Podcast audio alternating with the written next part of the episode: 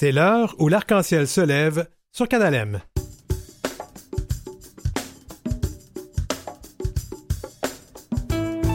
Fermeture de l'emblématique magasin Archambault dans le village à Montréal, cet important lieu de rassemblement pour nos communautés et pas seulement les communautés queer de Montréal, mais partout au Québec et au Canada. Pourquoi, les conséquences et quoi faire? Et à notre chronique aux petits soins, le cristal met, pourquoi, comment et les conséquences? L'heure où l'arc-en-ciel se lève, on est plus addictif que le cristal met, mais et on crée pas mal plus de forêts, mais on n'est pas nocif du tout.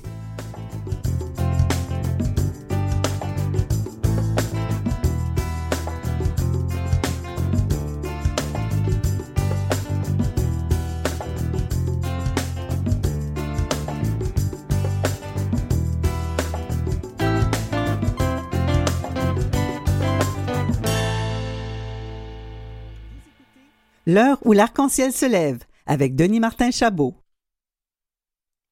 Bienvenue tout le monde à l'heure où l'arc-en-ciel se lève. Nous consacrons une grande partie de cette émission et balado-diffusion à un événement très montréalais, j'en conviens, mais c'est un sujet qui revêt une importance qui dépasse les limites municipales de Montréal. Le magasin de musique Archambault va fermer sa succursale emblématique du village à Montréal et c'est une grosse perte. Ce magasin a été longtemps un point d'ancrage pour l'Est de cette espèce de centre-ville Est qui est devenu le village. Et le village a perdu bien des bannières et des commerces depuis quelque temps et peine à se relever de la pandémie. Signe des temps, la fin des quartiers queer, comme on le voit ailleurs dans le monde, ben, le village est quand même et toujours un point de ralliement, de rassemblement de nos communautés du LGBTQIA. On y vient de partout au Québec, on y vient du Canada et même du monde. Alors nous aurons plusieurs entrevues au cours de cette émission et commençons un peu par l'histoire. François Lompré est un passionné de l'histoire. Il est à l'atelier d'histoire de Repentigny et son champ d'intérêt est Edmond Archambault, le fondateur de la chaîne du même nom. Bienvenue à l'heure où l'arc-en-ciel se lève, Monsieur Lompré. bonjour à vous. Bonjour. Alors, commençons par le début. Là. Parlez-nous un peu de qui, était, euh, qui était donc Edmond Archambault? Edmond Archambault est venu au monde en 1870, à Saint-Paul-Hermite, situé à l'est de Montréal, si vous voulez. Euh, il fit ses études au Collège L'Assomption, collège fondé en 1840 par Jean-Baptiste Meyer, entre autres. C'est une institution très reconnue à l'époque. Il va étudier trois ans et il va devenir professeur de piano en 1895. En 1896, il va débuter très modestement son commerce qui va ne cesser de progresser. Euh, qu'est-ce que va faire Edmond Archambault? Qu'est-ce qu'il va initier? C'est de de, jumeler les, instruments de musique avec les partitions de musique. Avant, on pouvait acheter des instruments de musique et aller à un autre endroit chercher des partitions. Et lui, il va réunir ça sous un même toit. Euh, ça va lui permettre de, pouvoir devenir euh, pratiquement le, vendeur de partitions de musique et d'instruments de musique. Hein, il va aussi, euh, deux, deux événements vont faire en sorte qu'il va venir euh, s'installer, sa maison privée, si vous voulez, à Saint-Paul-Hermite.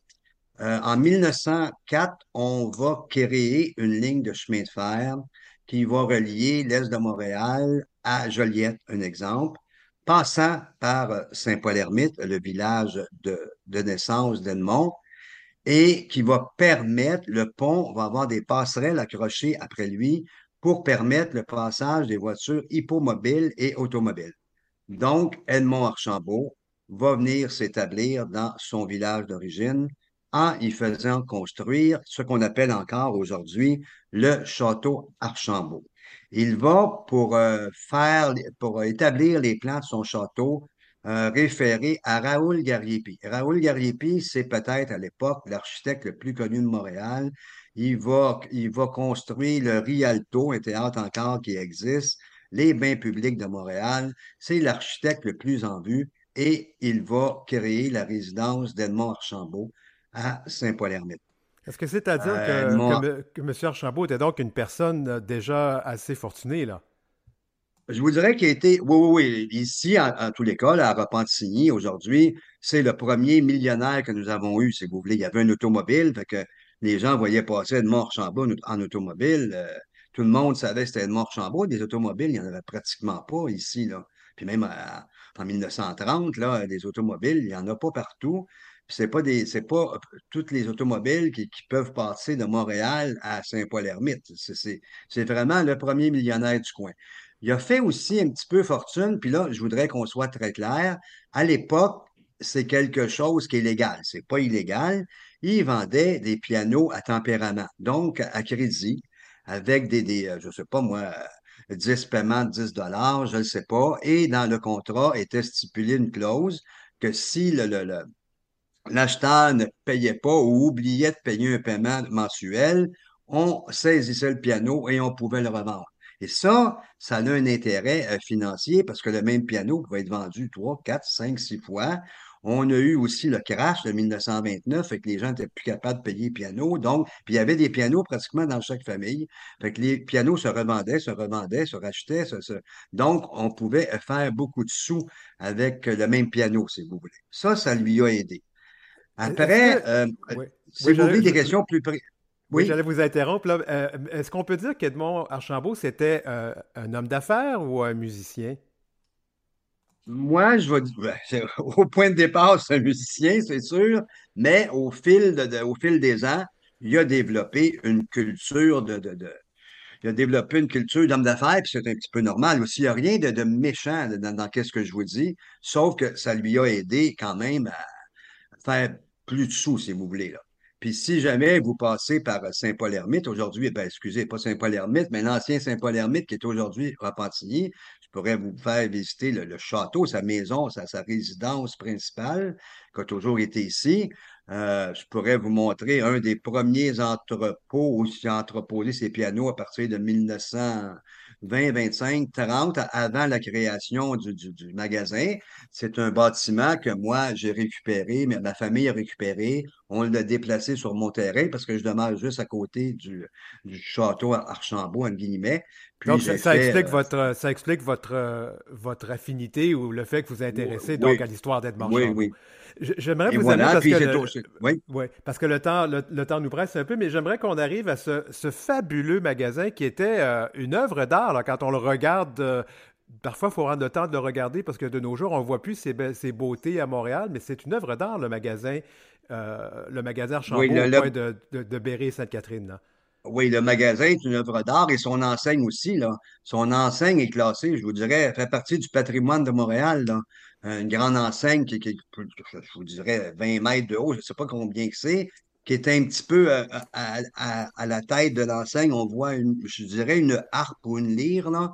C'est quelque chose qu'aujourd'hui, quand, euh, quand Québécois a racheté, a acheté Archambault, on a pris l'enseigne qui était entreposée, je ne sais pas où, à Montréal, qui était après euh, dépérir, et euh, on l'a replacée à son endroit d'origine, c'est-à-dire à la façade de- de- du magasin Archambault. Alors, Après, il a construit ce... Oui, Oui, ce, ma- ce magasin-là a aussi, c'est le même magasin, donc, à qui il a demandé, à la même personne qui a fait son château, qui a écrit a- ce qu'on appelle le château Archambault, c'est la même personne qui a fait les plans, si je comprends bien, pour le magasin? ben, Raoul Gariepi, ça, il faudrait que vous, vous vérifiez, mais il y avait un lien entre euh, Edmond Archambault et, et Raoul Gariepi, qui est l'architecte, le, le- le- je voudrais le plus connu. Quand on voit des, des, des immeubles d'art déco, puis tout ça là, à Montréal, je vous dirais que, en quelque part, il faudrait faire des recherches, mais je vous dirais que Raoul Gariepi, effectivement, aurait pu faire les plans du magasin. Le magasin va être, va être constru- le magasin va être construit environ en 1930. D'accord. Après, des, des petites anecdotes que je peux vous dire sur lui, puis si vous avez des questions plus précises, on, on- on va y revenir. Euh, il va faire un voyage autour du monde en 1922. Écoutez, quelqu'un qui fait un voyage à- autour du monde en 1922, il n'y en a pas beaucoup, je vous dirais, là. Puis, il va être créé chevalier du Saint-Sépulcre par le patriarche de Jérusalem. Donc, c'est un homme qui va être connu pratiquement mondialement. Là. C'est Archambault Musique, à l'époque, c'est connu en Europe, c'est connu, euh, c'est connu aux États-Unis, sûrement, j'en suis persuadé. C'est vraiment quelqu'un d'avant-gardiste, là. Il- il Après, il va devenir, euh, puis ça, c'est le fun aussi, en 1940, Oui. il va créer, c'est un mécène aussi, il va créer le- les prix Archambault pour reconnaître le mérite des, des- des musiciens, si vous voulez. En 1940, les prix Archambault, qu'on, je dirais qu'on, je dirais pas que ça existe encore, mais ça a perduré beaucoup euh, dans le temps. Il va décéder en 1947, en été 1947, il va se faire construire un mausolée dans le cimetière de Saint-Paul-Ermite. Vous savez, il y, a deux, mausolées, puis celui, un des deux, appartient à la famille Edmond Archambault. Edmond Archambault n'a jamais eu de progéniture parce que c'est un, là, si vous, si vous voulez le couper au montage, vous le couperez, puis c'est correct, mais c'est juste. On, on ne coupera pas, on ne coupera pas. Allez-y. Non, non, je, je sais de ce dont vous allez parler. Allez-y, oui. C'est juste pour expliquer le, le manque d'histoire sur Edmond Archambault aussi. Edmond Archambault est gay. Donc, euh, c'est pour mais, ça qu'il vient. Mais, juste, juste qu vient... ouais, juste qu'on qu oui. qu dise, euh, nous, dans, dans, notre émission, on ne fait pas de, de, de hunting, mais disons que c'est pas quelque chose qui est, qui est, documenté historiquement, mais plusieurs personnes le disent, c'est ça, hein? Ben, plusieurs le, personnes le disent, puis moi, je vous dirais que dans le village ici, là, les, les personnes les plus âgées qui l'ont connu étaient tous, le savaient tous, là, mais ça, j'ai pas de j'ai pas de preuve écrite. Là. Il n'y a personne qui a écrit je suis gay, là. Non, mais son orientation sexuelle. Oui, on a parlé à, à, à quand même de ces, de, des gens de sa descendance, puis ils ne sont pas du tout mal à l'aise que ce soit mentionné, alors je peux vous le dire. Là. Bon, OK, il l'est, puis ça, il va. Euh, Qu'est-ce que ça va faire un petit peu pour le, village de Saint-Paul-Ermite? Ça va faire en sorte que. Euh, puis là, je vous le dis dans mes mots, mais on pourrait le, mettre dans des mots un petit peu plus euh, d'époque. Ça, fait en sorte que il va acheter son ciel, si vous voulez, entre guillemets. Il va, il va devenir très, très près de, de, de, de la religion, si vous voulez, et va laisser à sa mort son fameux château, qui est sa résidence privée, à une communauté religieuse qui va en faire une, un dispensaire, si vous voulez, euh, une maison pour euh, des, soins de longue durée à l'époque. Euh, il va laisser ça à une communauté religieuse et un, autre de ces maisons, parce que j'ai oublié de vous le dire, mais on y reviendra, c'est parce que ça a une petite importance. Il va laisser l'autre maison qui lui appartient à une communauté religieuse encore, qui va faire une maternité avec ça. Puis ça va permettre aux, aux maires, euh, dans les années euh, entre 1950 et 1960 à Repentigny, euh, de, de, de, mettre au monde leur enfant dans une maison qui a été donnée, léguée par Edmond Archambault aussi. Fait que c'est quelqu'un, c'est un mécène, allons-y pour un mécène, et c'est surtout quelqu'un qui, qui, a été très près de, la religion à cause de son orientation sexuelle. Ça, c'est, quelque Donc, chose. Aujourd'hui, on dirait, aujourd'hui, on dirait qu'Edmond Archambault est gay, puis ça serait in, ça serait, ça serait au ouais. bout du jour. Mais à l'époque, à l'époque, c'était très mal vu, je vous dirais. Non, on, pourra, accepté, on, mais... on, pourra, dire qu'il y avait quand même une certaine prémonition de s'établir, euh, d'établir son magasin à l'entrée de ce qu'on appelle maintenant le village. François Lompré, c'est tout le temps qu'on a. Merci beaucoup d'avoir participé à l'émission L'heure où l'arc-en-ciel se lève.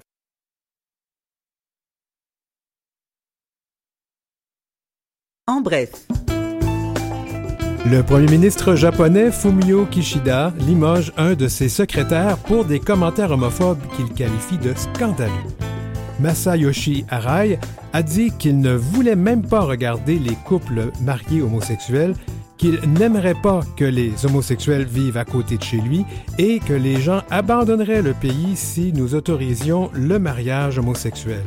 Pour le premier ministre, ces propos sont non seulement scandaleux, mais incompatibles avec la société inclusive visée par son gouvernement. Le secrétaire Arai s'est excusé par la suite, précisant que ces remarques n'étaient pas appropriées, même s'il s'agissait de son opinion personnelle. Le Japon est la seule nation du groupe des sept pays les plus industrialisés à ne pas reconnaître les unions entre personnes de même sexe. Sa constitution de 1947 stipule que le mariage doit être fondé uniquement sur le consentement mutuel des deux sexes et avec les mêmes droits pour le mari et la femme. Plus d'une dizaine de couples de même sexe ont intenté des procès pour faire changer cela. Source Le Monde. L'arc-en-ciel se lève avec Denis Martin Chabot. Eh bien, on, on, revient sur notre sujet, donc euh, la fermeture du grand magasin Archambault, euh, qui est euh, quand même un endroit emblématique qui, dans le, notre village, le village inclusif de Montréal. On reçoit donc la directrice générale de la Société de développement commercial du village, Gabrielle Rondy. Gabrielle, je veux juste vérifier avec toi, c'est toujours le pronom et les accords féminins. Oui, c'est exact. Alors, comment tu as réagi? On vient d'apprendre que Edmond Archambault était gay. Ben écoute, je suis pas tellement surprise là. Écoute, c'est le quartier parfait. J'espère qu'il en a profité. mais, mais oui, j'entends. Puis as vérifié aussi les gens qui l'ont connu euh, peuvent confirmer. Donc, mais c'est un peu triste d'entendre en fait qu'on n'a pas tellement de patrimoine puis d'histoire sur cette personne-là qui a été très importante au niveau de la culture. Euh, au, Québec. Donc, c'est un peu décevant de savoir que cette personne-là mérite, euh, a pas eu toute l'attention, on dirait, qu'elle aurait pu avoir. Ben nous, on l'a appris effectivement avec, le, avec la personne férie d'histoire là, qui, mm-hmm. qui s'est intéressée à la question. Puis, ce qui est, ce qui est vraiment euh, triste, c'est parce qu'il se cachait, il se trouvait, parce qu'à l'époque, c'était pas, c'était pas accepté. Alors, pour dire hein, euh, un peu l'anecdote que ce, ce soit à l'entrée du village, finalement, que ce magasin. C'est parfait. Tout est dans tout, comme on dit.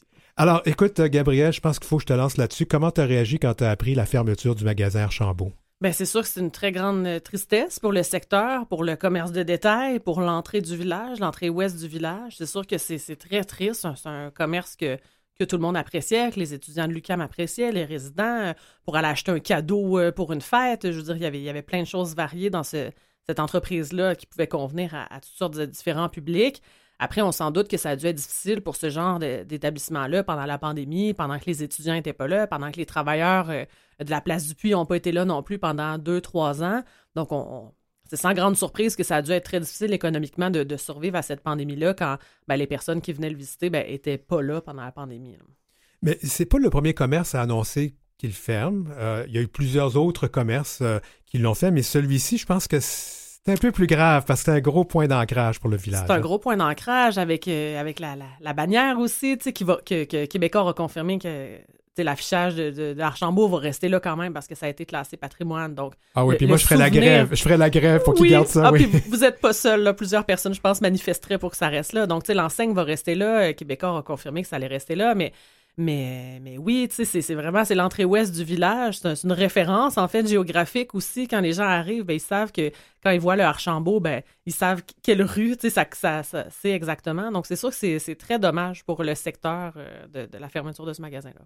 Comment euh, tu estimes que seraient les, conséquences de cette fermeture-là? Parce que c'est gros. Qu'est-ce que ça va avoir comme conséquence pour le village, qui a de la misère à se relever de la pandémie, disons, disons là, ça, c'est pas facile. Je, sais que vous travaillez fort pour que les choses changent, là, mais c'est pas facile pour le village. C'est pas facile, puis ce secteur-là, en plus, vit euh, plusieurs difficultés, en fait, parce que en fait, des jardins Gamelin, ben, ben en fait, à côté du Archambault, ben, il y a deux immeubles qui sont en attente d'être démolis pour faire place à un projet immobilier. Donc, ce secteur-là où est l'Archambault est vraiment en attente d'une transition qui tarde un peu à venir. Il y avait un projet que que mon dev avait soumis il y a plusieurs années maintenant. Qui, un, complexe euh, euh, d'habitation. Hein? Exactement, qui donnerait vraiment en face euh, des jardins Gamelin, de la place Émilie Gamelin. Donc, ce projet, premier projet-là, ça fait des années là, que ça avait été soumis, finalement est en train d'être revu. Mais là, ben, on est, ben, les locataires qui étaient là ont été expulsés. Donc, il y a vraiment une, espèce de mort commerciale en attente d'être ressuscité dans ce pâté de maison-là. donc, on a hâte, évidemment, que le projet immobilier se déploie. Comme ça, ben, on ne sera plus dans une zone un peu morte. Mais c'est évident qu'on va espérer que le, le, local où était l'Archambault soit loué ou soit transformé pour pas que ça devienne un autre euh, point mort, on va dire, puis que cette entrée-là du village ouest euh, soit un peu euh, ouais, à elle-même, parce qu'avec les jardins Gamelin qui sont en transformation aussi, bien évidemment, on souhaite revitaliser ce secteur-là. Il y a l'hôtel qui était l'hôtel des gouverneurs qui est devenu un magnifique Hayat où il y a eu plus de 25 millions d'investissements. Donc, c'est vraiment un, secteur qui, en, ce moment, qui est un peu déstructuré parce que oui, on a l'hôtel d'un côté où il y a eu beaucoup d'investissements. On a le parc où le partenariat du quartier des spectacles essaie chaque année de, faire différents projets pour euh, faciliter, améliorer la cohabitation, pour vraiment offrir un, terrain de jeu, mais pour toutes les, clientèles. Puis ben, du côté sud, on a l'Archambault qui ferme et deux petits pâtés de maison qui sont en, attente d'être euh, d'être démolis. Donc, il y a vraiment, c'est comme, c'est déstructuré en ce moment dans ce coin-là. La direction d'Archambault, quand euh, l'annonce a été faite, a parlé euh, d'un laboratoire de mixité urbaine, se référant donc au Jardin Gamelin. On entend ici la présence importante de l'itinérance. J'aimerais bien qu'on s'entende là-dessus. Moi, je ne parlerai pas du problème de l'itinérance. Le problème, c'est plutôt un effet. Il y, a, le problème que les gens se mm-hmm. retrouvent en itinérance. Euh, la présence de consommateurs et de dealers de drogue. En fait, même quand j'entends, je lisais dans les journaux que les Hells Angels se sont comme retirés parce que c'est hors de contrôle. Oui. Euh, ça, c'est un facteur aggravant. Comment, comment vous, vous, vous, gérez ce genre de situation? Je sais que vous n'êtes pas la police, mais vous, en tant qu'organisme Ouais, puis c'est pas là. la société de développement commercial qui gère euh, le parc Émilie Gamelin, c'est le partenariat du quartier des spectacles. Mais vous, Donc, mais vous mais- subissez tout ça, là. Ben oui, évidemment, c'est parce que s'il y a une clientèle qui est là, ben évidemment, elle se promène dans le territoire. C'est pas, pas des clientèles qui sont, qui sont statiques, mais sont, ils se promènent. Il faut dire aussi, l'hôtel, il y a aussi des demandeurs d'asile aussi qui, sont dans ce secteur-là. Donc, il y a vraiment un mix de clientèle qui peut être euh, très problématique puis dangereux, en fait, parce que c'est toutes des, des populations qui sont vulnérables, qui se retrouvent à un même endroit où là, bien évidemment, les, les trafiquants et les vendeurs en profitent parce que c'est des, des populations euh, super vulnérables qui sont là. Donc, euh, c'est évident qu'on travaille avec nos partenaires, avec le partenaire du quartier des spectacles, la ville, les deux postes de quartier qui sont dans le village pour essayer d'adoucir ça.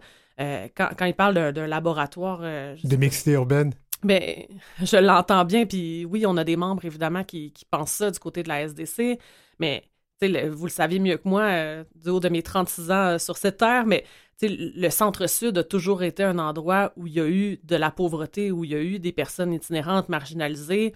Moi, quand j'entends ça, je, le vois un peu d'un côté triste. Je pense que le village, avec les bons projets, avec les bonnes ressources suffisantes, euh, avec les bons partenariats, avec les, les bonnes personnes pour s'occuper de projets, je pense vraiment qu'on peut devenir un exemple dans le monde où la cohabitation, elle est réussie, où les résidents sont satisfaits, où les commerces sont, sont pleins, les gens se sentent en sécurité. Mais il y a aussi une place peut-être pour ces personnes marginalisées-là parce que il faut qu'ils soient quelque part, il faut qu'il y ait des logements aussi suffisants pour ces personnes-là. Oui, ça coûte cher vivre dans le village. Là. Ben- les appartements coûtent de plus en plus cher à Montréal. Alors, c'est c'est Partout, clair, oui, partout. ça. Alors, ces gens-là se retrouvent dans des situations assez complexes. Assez précaire.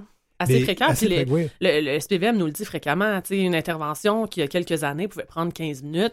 Ben maintenant, prend peut-être une heure ou deux heures parce que les cas sont tellement complexes. Des cas lourds de santé mentale, des problématiques de, de consommation. Donc, tu sais, une personne, elle, a différentes couches, on va dire, de, de problèmes associés à cette personne-là. Donc, chaque intervention est vraiment complexe parce que, ben c'est ça, chaque, les, les personnes euh, sont, sont plus en plus affectées par différentes problématiques. Puis on le voit aussi avec, tu sais, la montée du coût de la vie. Ben, je pense qu'il y a des personnes, évidemment, sans grande surprise, pour qui ça va pas aller en s'améliorant. Fait nous, on demande ben, au gouvernement du Québec d'être plus présent sur le terrain, de venir voir concrètement comment ça se passe dans le village.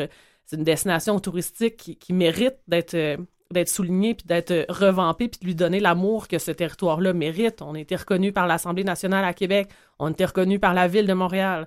Ben là, maintenant, il faut passer de la parole aux actes. Maintenant, il faut développer des projets. On est, nous, on est très volontaires à développer des partenariats, des, des- des projets novateurs, mais il faut, faut qu'on nous donne les ressources parce qu'évidemment, c'est pas- pas avec notre argent, nous, de Société de développement commercial, qu'on va pouvoir régler tous les problèmes. C'est pas notre volonté non plus, mais on veut vraiment collaborer. Mais c'est pas votre. Pas, C'est pas votre- notre mandat votre non plus. mandat non Non, plus. non. Puis, puis je, je- je- sens que, en fait, on s'était parlé en début, de- en début de Mhm. saison, mais je sens aujourd'hui dans ton ton et dans tes paroles qu'il y a un cri du cœur qui sort là-dedans. là. Ah, 100 Puis, tu sais, je, suis la porte-parole de mes membres aussi. Puis, les membres, quand on les sonde, est-ce que vous aimeriez rester dans le village? Est-ce que même vous encourageriez d'autres entreprises à venir s'installer? La réponse est toujours oui, mais oui avec un. un c'est pas facile. C'est pas facile d'être des porte-parole du village en ce moment parce qu'il est pas dans ses plus belles années, il est pas dans ses moments les plus glorieux. Je le sens que tout le monde veut, veut que ça s'améliore, mais il faut nous donner les ressources. Mais, il faut... oui, puis il faut que les gens vous aident un peu parce que là, tu reçois quand même, je pense que tu le sais, tu reçois quand même beaucoup de critiques. La SDC reçoit Mhm. beaucoup de critiques. Il y a beaucoup de critiques, il n'y a pas Écoute, beaucoup de solutions là, qui sont Denis proposées. Martin, il y a quelqu'un qui m'a dit la semaine passée, la SDC, vous faites encore des travaux d'égout sur Sainte-Catherine. Puis là, je me suis dit, ben, coudonc, ça a l'air que je fais, je fais aussi des travaux d'égout. Je, je le savais pas que j'avais ça comme mandat, là, mais Ouais. oui, souvent, on est associé à tout ce qui va mal dans le village quand, quand c'est pas évidemment tout de notre ressort, là, mais euh, ouais. Bon, je, je sais qu'il y a des choses qui vont se faire, euh, que, que, que la SDC embarque, puis je sais qu'il y a comme un petit Oh. peu d'embargo là-dessus, mais qu'est-ce qu'on pourrait dire que vous allez faire dans les prochaines semaines? Ben évidemment, on travaille sur la 17e piétonisation de la rue Sainte-Catherine. Euh, C'est notre grand projet de l'été, évidemment. C'est ce que les gens attendent avec, euh, avec impatience. On avait d'ailleurs notre première rencontre aujourd'hui avec euh, les- la nouvelle équipe créative qui va nous aider à mettre en place ça. Puis honnêtement, je pense que les gens vont... euh, je pense que... Je pense que... Ouais, je pense... Je veux pas en mettre trop, là, mais je pense que les gens vont être satisfaits. On travaille aussi sur de l'animation, mais qui va être plus comme des, des gros week-ends forts pour que les, les gens s'y retrouvent. Il va en avoir pour tous les goûts, toutes les couleurs. Mais pour faire avancer les choses, faire avancer Ah. les politiciens, parce qu'il y en a un qui s'en vient après, après toi, là. Ouais, euh, ben, ouais. Il faut vraiment que toutes- tous les paliers de gouvernement se mettent ensemble, puis qu'on crée ensemble un comité, mais permanent. Pas, pas, une table de concertation par-ci par-là, un comité permanent où des actions concrètes vont être demandées, des projets pilotes vont être développés, mais il faut que tous les paliers de gouvernement embarquent parce que c'est ça, c'est un territoire qui, qui, était protégé, mais que là, il faut vraiment protéger parce que il souffre ce quartier-là, puis il a besoin de connaître des plus beaux jours, puis d'avoir un, grand câlin en ce moment, mais un grand câlin qui vient avec des sous puis des projets. Donc, quelle sorte d'action? Vous allez faire appel aux politiciens? Comment vous allez vous y prendre? Oui, bien, on aimerait ça, via nos, élus à Québec, demander la création d'un, comité intergouvernemental permanent. Donc, provincial, euh, fédéral, fédéral aussi, municipal aussi. Donc, on veut vraiment impliquer tout le monde. On veut impliquer tout le monde. Manon Massé. Oui, euh, puis on le sait, on le voit dans les rencontres qu'on a fréquemment avec tous les partenaires. On le sait que tout le monde veut que ça s'améliore, tout le monde veut que ça aille mieux, mais après ça, il faut, faut mettre en place des vraies solutions, pas juste des, des comités de, de coin de table, mais vraiment euh, mettre en place des solutions durables pour que les choses euh, fonctionnent. Est-ce que ces solutions-là voudraient aussi peut-être éloigner certaines ressources de personnes, pour les personnes itinérantes, pour un petit peu le redéployer? Parce que c'est clair que pour beaucoup de, gens d'affaires, on le voit, beaucoup de mm-hmm. commerçants se plaignent qu'il y a beaucoup trop d'itinérance. Je mets ça entre guillemets. Oui. Mais c'est sûr que nous, ce qu'on demande, c'est que euh, ça soit pas comme systématique. Il y a une nouvelle ressource qui doit s'implanter pour peu importe la clientèle vulnérable, que ça soit plus une évidence. On dirait que c'est l'impression qu'on reçoit, nous, dans le village, que dès qu'il y a une nouvelle ressource qui cherche une adresse, ben, c'est Ville-Marie puis c'est le village qui vient en premier. On aimerait ça qu'il y ait une réflexion de ça serait quoi le meilleur endroit, puis que ça soit pas systématiquement toujours dans le village, euh, parce qu'on est bien accueillant, mais ce territoire-là a des limites aussi, des ressources qu'il peut accueillir. Euh, puis on le voit pendant la pandémie, là, que, la limite est, pas mal atteinte. Ben, Gabrielle Rondy, merci beaucoup d'avoir été avec nous. Gabrielle Rondy, qui est directrice générale de la Société de développement commercial du village.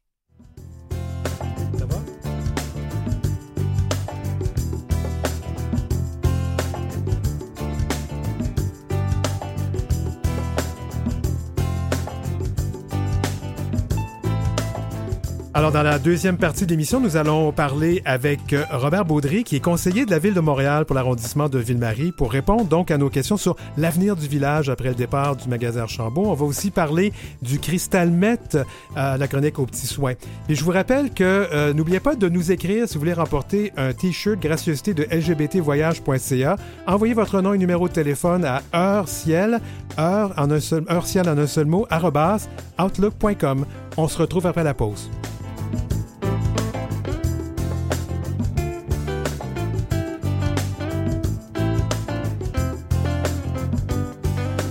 Vous avez des commentaires ou des suggestions de sujets ou d'entrevues pour Denis Martin? Contactez-le à heurciel.outlook.com. C'est heurciel en un seul mot et en minuscule, outlook.com.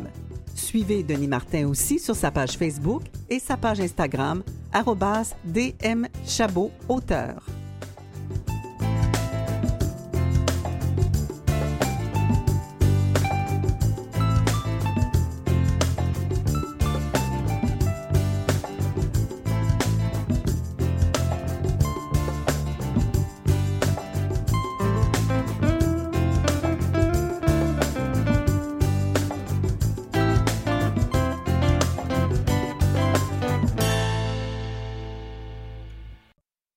De retour, à l'heure où l'arc-en-ciel se lève, à Canalem.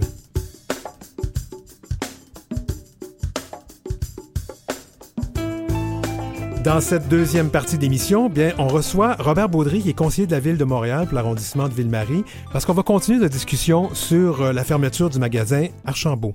Et on termine avec la chronique Aux petits soins avec Gengis Grenier. Il sera question de Crystal Met.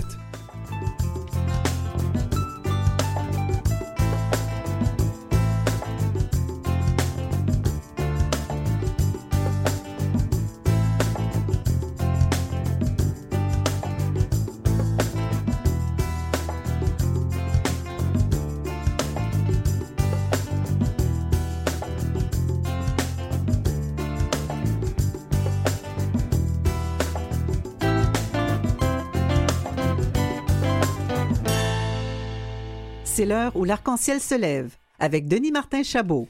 Eh bien, on retourne sur euh, cette nouvelle qui euh, nous a frappé il y a deux semaines, la fermeture du magasin Archambault, le, magasin emblématique euh, de, la chaîne Archambault qui se trouve au centre-ville de Montréal, à l'entrée du village, donc sur Sainte-Catherine au coin de, de, Berry. Et on a pensé à inviter Robert Baudry, qui est conseiller municipal de la ville de Montréal pour l'arrondissement de Ville-Marie, où se trouve le village. Alors, Robert, bienvenue à l'émission L'heure où l'arc-en-ciel se lève. C'est un plaisir d'être ici. Merci de l'invitation. Alors, euh, on a une tradition ici, on demande toujours à nos invités euh, quel pronom et quel accord on utilise. Donc, euh, il et lui. Parfait. Ben, d'abord, Robert, comment avez-vous réagi quand vous avez entendu la nouvelle, quand c'est tombé que Archambault fermait les, portes de ce super magasin? Ben, je pense un peu comme tout le monde, surtout que je l'ai appris par une dépêche médiatique, donc ça a été un choc. On n'avait pas été mis au courant par le propriétaire, il n'y avait pas eu d'appel qui avait été fait avant. Euh, il faut savoir que nos bureaux à l'arrondissement de Ville-Marie sont juste à côté. C'est un commerce que moi-même je fréquentais de façon assez assidue comme grand lecteur, euh, donc j'allais encore acheter mes livres. Et oui, je fais partie de ceux-là qui achètent encore leurs livres papier. Euh, donc j'y étais deux semaines avant, je pense. Puis ben, bien évidemment, ça, nous a, ça nous a bousculé parce que au-delà du, commerce de la bannière qui a pris de l'ampleur puis qui maintenant qui appartient à Renaud c'est un peu l'identité de ce commerce-là, ce, ce bâtiment avec cette enseigne qu'on a travaillé à sauvegarder euh, quand il y a eu le déménagement dans l'autre partie. Euh, donc, euh, que Archambault part, ben, c'est un peu une partie de l'histoire de ce lieu-là, malgré le fait que l'enseigne, elle restera et le bâtiment restera. Mais bien évidemment, là, c'est, je pense, un grand deuil pour tout le monde. il y a beaucoup de choses qui se sont dites, notamment de la part de la direction, qui a dit, ben écoute, nous, on parle parce qu'on n'est plus capable de gérer non plus, entre autres problèmes, parce que je pense qu'il y avait d'autres problèmes qui, qui, qui, là, mais il parlait de des Jardins Gamelin, de ce laboratoire de mixité urbaine qu'ils ont utilisé. Je pense qu'on parle de consommation et de, de drogue dans cet endroit, dans ce secteur-là. Comment vous réagissez comme, comme municipalité quand vous entendez ça? Ben, un peu difficilement, parce que le terme laboratoire urbain, c'est comme s'il y avait une volonté de tester des choses dans un secteur en particulier, ce qui est très loin de la réalité. Euh, moi, j'ai travaillé 15 ans dans le domaine de l'itinérance avant de faire de la politique. C'est d'ailleurs ce qui m'a amené en politique. J'étais dans le secteur du village. Je travaillais à la réduction des ITSS. Euh, je travaillais à la réduction de la consommation. Euh, donc, j'ai fait du ramassage même de seringues dans le secteur. Ça a toujours été un secteur qui a été difficile, avec des populations très vulnérables et des gens qui profitent de ces populations vulnérables-là. Quand on dit je quitte en raison d'un laboratoire de mixité sociale, euh, je pense que c'est occulté pas mal d'autres enjeux qui touchent le commerce de détail actuellement. Parce que juste à côté, on peut voir, il y a des petits cafés comme la graine brûlée, que c'est plein le midi, qui sont dans le même milieu, puis qui arrivent quand même à sortir l'épingle du jeu, malgré le fait que c'est pas facile, c'est pas un secteur qui est évident. Donc, bien évidemment, c'est une réalité, puis on en est très conscient. J'ai d'ailleurs rencontré, euh, suite euh, aux sorties d'Archambault, mais également aux nombreux articles, tous les partenaires, les grands centres, la BANQ, euh, l'UCAM, euh, la Cinémathèque, euh, pour prendre un peu le pouls. Et bien évidemment, oui, il y a des enjeux. Et la cohabitation sociale est devenue encore plus difficile suite à la pandémie parce que ben, la précarité est devenue plus complexe, la pauvreté aussi est devenue plus présente. Le type de consommation de drogue aussi a changé au fil des ans, ce qui fait en sorte qu'on des fois exacerbe les enjeux de santé mentale.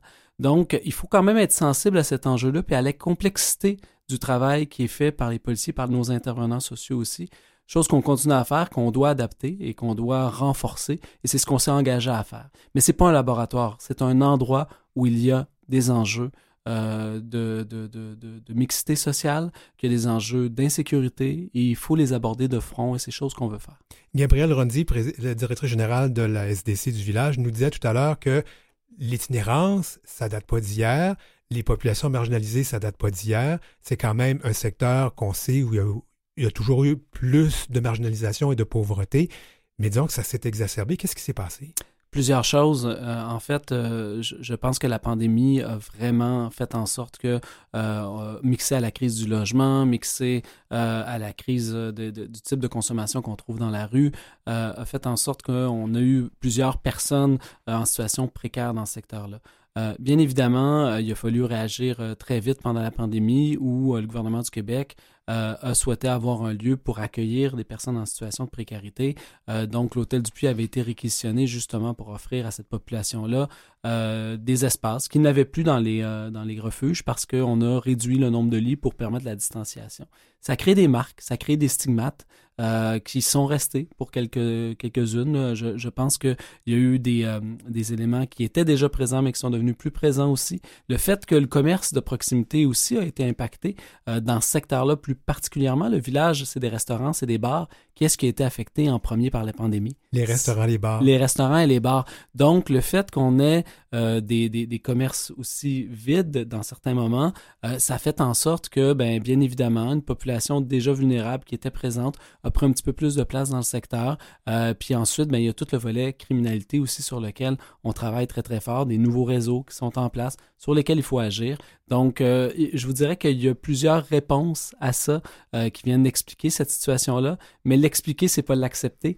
Euh, et c'est justement ben, comment on est capable de travailler à changer la donne, à faire en sorte que ben, si on considère que le village a de la valeur et ces choses qu'on considère, ben, comment on est capable de lui donner les ressources nécessaires pour travailler à l'accompagnement de ces personnes-là, pour équiper nos services de police aussi à intervenir adéquatement, mais également accompagner les commerçants, accompagner euh, les développeurs à avoir, euh, voir le lieu comme étant une opportunité de renouveau urbain. La mairesse Valérie Plante a quand même été prise à partie par plusieurs commerçants et commerçantes du village. Euh, on l'a vu sur les réseaux sociaux, on a vu les gens qui se sont un peu décomplexés, puis ont, étalé un peu leur mécontentement, en fait beaucoup leur mécontentement,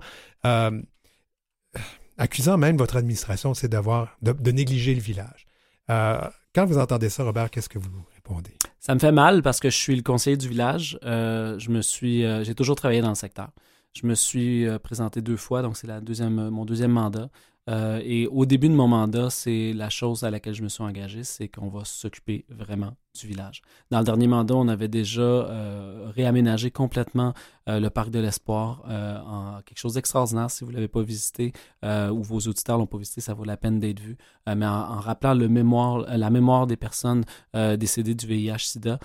également, on a refait le passage Sainte-Rose et là, on a décidé de mettre en place cette grande consultation, cette grande mobilisation pour le village, les forums du village. C'est une initiative qu'on a menée en partenariat avec la SDC, avec la CDC, la Corporation de développement communautaire, pour travailler à l'avenir du village. Comment on voit le village en termes de développement commercial, de développement social, de développement économique, mais également de réaménagement de la rue? Parce qu'on le sait, il y aura un chantier, on doit refaire la sur euh, Sainte-Catherine. Donc, on voulait parler avec la population sur comment on est capable de le réaménager pour avoir plus de place, plus de verdissement. On est une administration qui a tellement mis, qui va continuer à tellement mettre dans le village. À un moment donné, là, les enjeux d'itinérance, d'exclusion, euh, de, de, de, de, toxicomanie, c'est aussi des enjeux qui touchent la santé publique. Donc, c'est normal, on est le gouvernement de proximité, on est les premiers, les plus proches, euh, mais euh, bien souvent les plus engagés aussi et ceux qui reçoivent le plus les critiques. Mais on doit avoir aussi la participation des autres paliers de gouvernement pour solutionner ces enjeux-là parce qu'ils sont complexes. Encore une fois, je reviens à ce que Gabrielle disait tout à l'heure parce que je trouvais ça important. Elle a dit ben là, nous, là, on, on peut pas, on n'est plus capable, on a besoin qu'il se passe quelque chose, on veut interpeller tous les paliers de gouvernement. Est-ce que la Ville de Montréal va le faire aussi, va interpeller c'est déjà, c'est déjà fait, puis ça va continuer à être fait. C'est-à-dire que les résultats du forum, et euh, puis euh, début printemps, on souhaite avoir une feuille de route commune. Ça, c'est quoi? C'est pas un plan d'action ville, c'est pas un plan d'action de la SDC, c'est un plan d'action commun, c'est-à-dire la ville va venir y mettre ses engagements et ce qu'on veut, c'est que le gouvernement fédéral, le gouvernement provincial viennent également mettre des engagements pour le village. C'est une chose extraordinaire de reconnaître la valeur patrimoniale, la valeur historique, l'apport culturel qu'a le village pour euh, l'identité de Montréal et l'identité de Montréal, mais encore, il faut que ça vienne avec des actions qui sont concrètes. Nous, on est prêt à en mettre, on en a déjà mis, on va continuer à le faire par le réaménagement, par l'engagement auprès de la SDC, par le soutien commercial, par euh, le soutien aussi de la mémoire LGBT. Hein. On l'a mhm. dit, on travaille sur euh, des, euh, des, lieux hommages pour les communautés LGBT. On appuie des initiatives comme Espace LGBT pour avoir des espaces communautaires aussi pour les organismes quand ils en ont grandement besoin, les organismes LGBT. Donc, tout ça, on souhaite aussi que les autres paliers de gouvernement s'engagent concrètement et nous, on le voit à travers ce plan d'action commun qu'on va dévoiler suite aux concertations dans le village. Je ne vais pas euh, annoncer avant l'espace LGBT parce qu'ils vont annoncer mercredi justement qu'ils ont un... Euh, on parle d'un centre communautaire qu'ils ont acquis ou ils vont acquérir un, édifice. Euh, cela dit, Robert Baudry, le, il va falloir qu'on mette des ressources, de l'argent. Est-ce qu'il y a de l'argent? L'argent, c'est toujours le nerf de la guerre. Exact. et puis, est-ce que l'itinérance, la marginalisation, est-ce que ça, que ça peut se gérer? Est-ce qu'il y a des solutions là, qui, se, qui se mettent devant nous? Il y a des solutions pour l'itinérance. Ce n'est pas seulement euh, la Ville de Montréal qui s'en occupe. Parce que la Ville de Montréal a déjà investi des sommes d'argent, par exemple, pour nos équipes émisses. Parce qu'on veut traiter l'enjeu de l'itinérance de façon humaine, en accompagnant les personnes, en les dirigeant vers les ressources. Donc, on a déployé une équipe d'intervenants sociaux et ça, ça s'était jamais fait avant de la ville de Montréal, donc des intervenants que nous, on embauche, qui sont employés de ville, qui s'en vont sur le terrain pour intervenir dans des secteurs comme le village. Et des interventions, on en a fait plus de 10 000 l'année dernière. Donc, le travail est fait. Par contre, l'enjeu après, c'est les ressources du réseau de la santé. Parce que l'itinérance, c'est un enjeu, avant d'être un enjeu de sécurité publique, c'est un enjeu de santé publique. Comment on est capable de prendre soin de ces personnes-là? Bien, ça passe par l'investissement dans des ressources qui sont adaptées pour des gens qui ont des graves problématiques de consommation ou de santé mentale. Pourquoi les gens qui ont les plus grandes problématiques sont dans l'espace public? Parce que les ressources euh, à l'intérieur n'ont pas les moyens de les avoir à l'intérieur. Donc, les gens sont laissés eux-mêmes dans l'espace public. Le réseau de la santé a une responsabilité là-dessus. Ensuite, Financer adéquatement le logement social et communautaire. Ça fait des années qu'on le réclame où il y a un sous-financement du logement social et communautaire. La ville achète comme jamais des terrains. Il nous faut la part des autres paliers de gouvernement pour construire. Donc, ça passe aussi par des investissements concrets de la sorte pour solutionner l'itinérance. Je vais déborder un petit peu cette entrevue sur le temps prévu, mais je trouve que c'est important d'en parler. Le, village a été, a été longtemps, dans mon temps à moi, c'était un lieu où on allait se rencontrer. Maintenant, les gens ont les applications sur les téléphones. Euh, et le village, c'est plein de bars, mais les gens se rencontrent peut-être moins dans les bars. Est-ce qu'il y aurait à un moment donné un, changement qui pourrait se faire au niveau commercial et au niveau de, de vocation, d'avoir peut-être d'autres sortes de commerces? Ben, c'est demandé, hein, parce que la population aussi qui habite le village, parce qu'on pense à la population de destination. Euh, les gens qui viennent expérimenter, les gens qui viennent vivre leur identité dans le village, c'est un passage quand même euh, assez important pour plusieurs personnes. Euh, mais après, il y a aussi les résidents du village, les gens qui, qui habitent au quotidien, et ils demandent d'avoir une dynamique commerciale aussi renouvelée. On a une opportunité. Il y a des nouveaux commerces qui sont arrivés, qui offrent justement des épiceries spécialisées, des, des, des, types de, de des types d'offres commerciales qui répondent à une population locale. Donc, bien évidemment, mais ce qu'il ne faut pas qu'on perde, c'est l'entrepreneuriat LGBT. Parce que ça, c'est une identité forte aussi. On ne veut pas que ce soit juste des bannières complètement euh, euh, euh, mercantiles avec uniquement le drapeau LGBT qui fait dire, bien sûr, nous sommes dans le village. Non, on veut aussi un, développement du milieu des affaires LGBT qui puisse aussi euh, expérimenter le commerce. Et ça, on a modifié la réglementation pour permettre l'occupation transitoire, par exemple, pour des petites startups qui voudraient commencer quelque chose dans le village. Donc, c'est des nouveautés qui sont là. On a des fonds disponibles à la Ville de Montréal pour les accompagner. Donc, bien évidemment, nous, c'est un peu la vision qu'on a pour l'avenir du village. Robert Baudry, merci beaucoup d'avoir été avec nous. Merci à vous. Notes et anecdotes. En 1841, une première loi canadienne contre le crime abominable de la sodomie condamne à la peine capitale toute personne reconnue coupable avec preuve de pénétration qui s'engage dans cette pratique. En 1869, la loi est amendée. Au lieu de la peine de mort, on impose une peine d'emprisonnement d'au moins deux ans. 1869, c'est 100 ans avant la loi omnibus de Pierre Trudeau, qui a dit que l'État n'avait pas sa place dans la chambre à coucher des Canadiens et des Canadiennes et que ce qui se passe entre deux personnes consentantes ne regarde pas l'État. Mais entre-temps, la sodomie devient un crime contre les mœurs et la tranquillité publique, ça c'est en 1886, et en 1896, un crime de grossière indécence. 1969, l'homosexualité n'est plus un crime au Canada. Source, la ligne de temps de la chaire de recherche sur la diversité sexuelle et la pluralité des genres de l'Université du Québec à Montréal. Vous écoutez L'heure où l'arc-en-ciel se lève avec Denis Martin Chabot. Et c'est l'heure de la chronique aux petits soins avec notre infirmier en résidence. Je ne sais pas si on peut dire ça dans une émission de radio. Gengis Grenier, salut! Comment ça va aujourd'hui? Ah, ça va bien, ça va bien, toi. Écoute, on, on vient de passer trois entrevues où on parle du village et une grande problématique dans le village qui a été soulignée avec la fermeture du magasin Chambault. C'était la consommation de drogue qui se fait juste de l'autre côté, le jardin Gamelin. Puis on retrouve là, j'imagine, du cristal et c'est le sujet de C'est le sujet d'aujourd'hui, Denis Martin. J'ai euh, été faire mes mises à jour selon les dernières études qui sont sorties. Euh, ma foi, les chiffres euh, sont, sont évidents. Ils parlent beaucoup. On a un problème qui est très bien installé à Montréal. On dit que Montréal est déjà la quatrième métropole la plus grande consommatrice de cristal on le voit autour de nous dans notre communauté, que ce soit des anciens amis, des anciens collègues de travail, du monde qui sont plus ou moins proches de nous. Ça fait partie euh, de notre quotidien, puis on n'en parle pas assez. Euh, c'est pas du tout discuté, mais pourtant c'est des c'est la réalité que moi je fais face comme infirmier LGBT pour ma communauté. Ben, oui, justement. Euh, ben, parlons-en du cristal que les gens peuvent appeler de la TI, de la TINA. Je sais pas s'il y a d'autres noms, là. Oh, je pense, ben, Crystal Meth, Tina, je pense que c'est les grands mots, euh, les grands mots pour qualifier euh, la drogue en, la drogue en si, question. si je m'appelais Tina Turner, j'aimerais peut-être pas ça, mais en tout cas, c'est autre chose.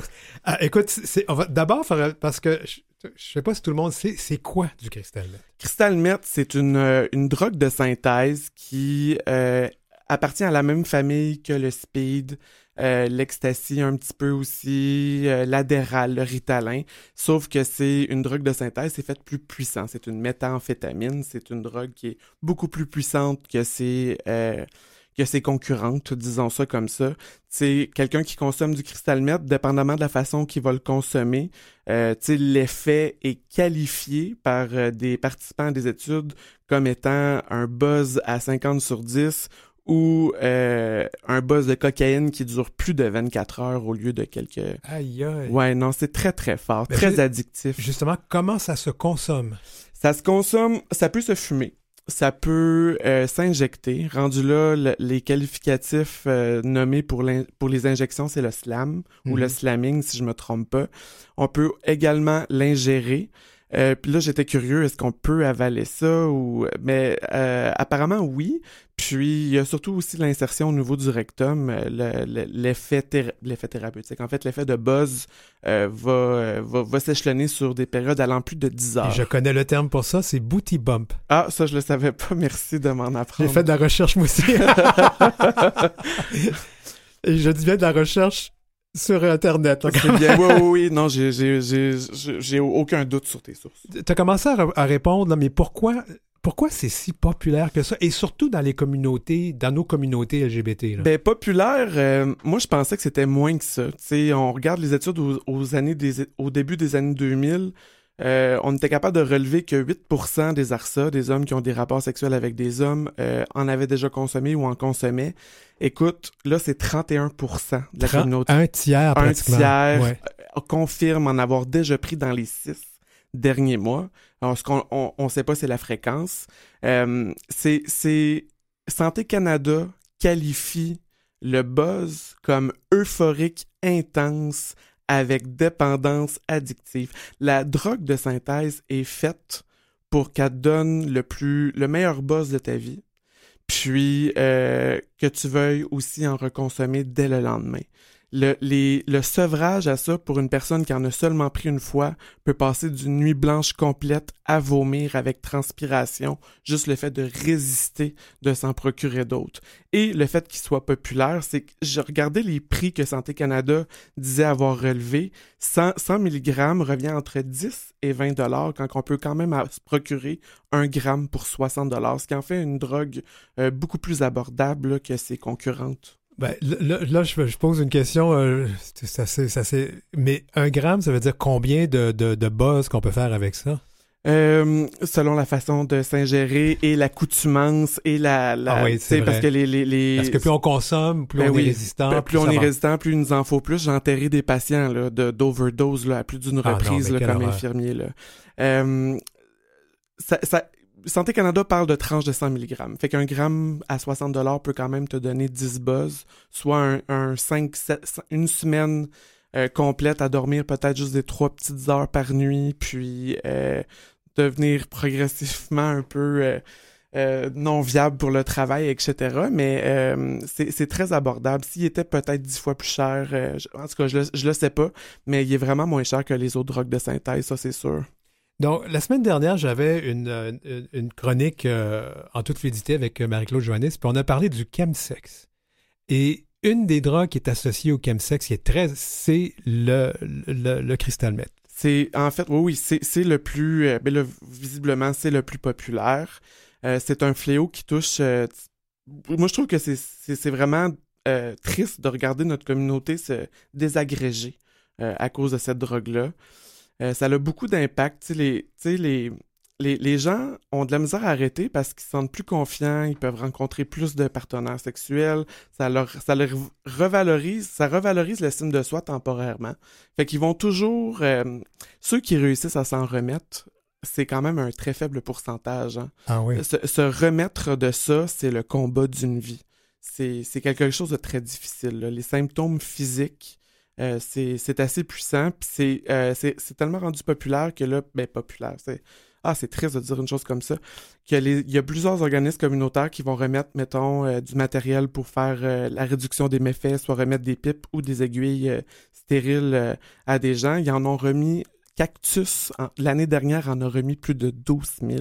Oh. C'était 10 000 de plus, si je me trompe pas, que l'année précédente, si ma lecture est, si ma, mon souvenir de la lecture est encore bonne. Fait que euh, c'est là, c'est là pour rester. Quand on regarde les autres villes américaines, euh, ils sont déjà dévastés par ça. Il y, a, certains pays, leur ministère de la Santé parle d'une une génération complètement euh, euh, anéantie par cette drogue-là. Puis les recours qu'on a, c'est quoi? Ça serait de rendre encore plus illégal le crystal meth? Ça serait, ça serait quoi pour, essayer de sevrer? Il n'y a aucun, aucun traitement qui peut pallier à ça. C'est pas comme un traitement de substitution qu'on peut donner pour des narcotiques. C'est une drogue tellement forte qu'elle n'a pas son antidote. Wow. Euh, c'est quoi les conséquences de quelqu'un qui consomme pa- Il y a le moment euph- euphorique, mais on sait qu'il y a des conséquences. C'est quoi les conséquences? Euh, pour une consommation faible à modérée, si la personne peut, peut quand même passer un bon trois jours sans dormir, on va parler d'irritation majeure, dysfonction au travail. Euh, dans, ma, dans mes cliniques avec euh, ma clientèle... Excuse-moi, irritation majeure, on part d'une irritation? irri- Non, l'irritation, euh, euh, tu sais, comme son tempérament. Là, Ah on devient oui. irritable. oui. On devient terriblement un peu irritable. parano par bout, un là. peu parano, il peut y avoir des éléments psychotiques qui peuvent s'installer. Puis, euh, chez de la clientèle, j'ai vu de l'insuffisance rénale. Il faut Ouch. comprendre qu'on est tellement euphorique qu'on pense pas s'hydrater, on, on pense pas à boire. Fait que les gens se déshydratent, surtout tu sais, quand tu as 50 partenaires sexuels en quelques jours. Euh, fait que Ah les- oui, parce que c'est ça, au niveau sexuel, ça, ça augmente la performance. Ouais, ça augmente la performance, ça augmente les, les... parce qu'on a tellement plus confiance en soi, on rencontre plus, les gens rencontrent plus, ben ils en veulent plus. Mais avoir des rapports sexuels, Denis Martin, c'est très, euh, c'est ça, ça brûle beaucoup de calories, c'est du sport en soi. Donc, euh, euh, si on se déshydrate un peu, ben les reins peuvent en souffrir un petit peu. Puis, ça, des psychoses, on- j'ai vu ça à, à- à quelques reprises, mes anciens collègues aussi.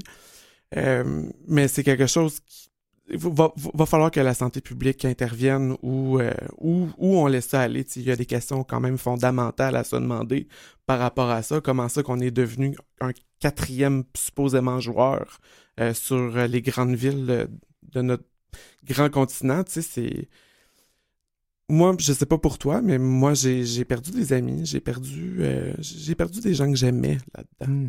Ils se sont complètement effacés, ils s'isolent, ils parlent plus à personne, tout ce qu'ils pensent, tout Mais ce qu'ils veulent. Qu'est-ce qu'on, comment on peut sortir? je- Tu te dis que c'est quelque chose qui n'a pas d'antidote, mais qu'est-ce qui, comment on peut sortir? Est-ce qu'il y a des organismes, qu'il y a des façons d'aider? Oui, oui, oui, oui, il y a quand même de l'espoir. Là, j'étais un petit peu pessimiste. Ben là, c'est parce que je me disais, oui, là, t'as une minute pour être, euh, pour être dans l'espoir. Ok, j'ai une minute pour être dans l'espoir. Écoute, Denis Martin, il faut une bonne volonté. Tu sais, il faut avoir un peu atteint le fond du baril aussi, je crois. Euh, Il y a Réseau qui offre des ateliers de soutien. Il y a Crystalmet Anonyme qui existe, qui est encore du, réseau de soutien où que les gens peuvent euh, comme se supporter les uns les autres. Il y a Interligne, Urgence Dépendance et j'en passe. Quelqu'un qui veut s'aider, qui veut faire une thérapie fermée ou qui veut aller dans des groupes de soutien ou aller vraiment très loin pour se faire soigner, régler la question de la dépendance, peut le faire. Il a besoin de l'amour de sa famille, l'amour de ses amis, puis une bonne dose de motivation. Mais l'amour de sa famille, c'est pas toujours C'est là. pas toujours le l'amour cas, mais tu sais, la famille, des fois, ça peut être les amis. On choisit des Oui, fois la notre famille famille. choisie. Oui, la famille choisie. Oui. Mais la motivation aussi, euh, c'est quelque chose. de- moi aussi, j'ai connu des personnes qui sont parties là-dedans. Un des symptômes que je voyais, moi, physiquement, c'était aussi l'état des dents. Ça, ça joue, surtout, je pense, quand il fume. Ben, c'est sûr que quand on quand on fait cette drogue-là, on se néglige, on prend un peu moins notre douche, on se lave moins les dents parce qu'on mange pas. Fait que oui, euh, l'état des gencives avec la déshydratation, ça, ça, ça peut ça altère aussi énormément le physique de quelqu'un qui consomme beaucoup. Il va s'amaigrir, il va avoir des traits plus euh, serrés au niveau du visage, la dentition peut sembler être de moins en moins adéquate, mais la personne perd du poids et, et, et, est psycho-agitée, euh, est irritable, puis on, on reconnaît souvent plus nos amis, puis les gens qu'on aime. Gengis Grenier, merci beaucoup d'avoir été avec nous. Puis on va, on va se le dire, ça prend en fait aussi pas de jugement quand on s'occupe de, de personnes ou quand on connaît quelqu'un, c'est de l'envoyer vers les bonnes ressources Le plus important, c'est d'en parler. et d'en parler. Merci beaucoup.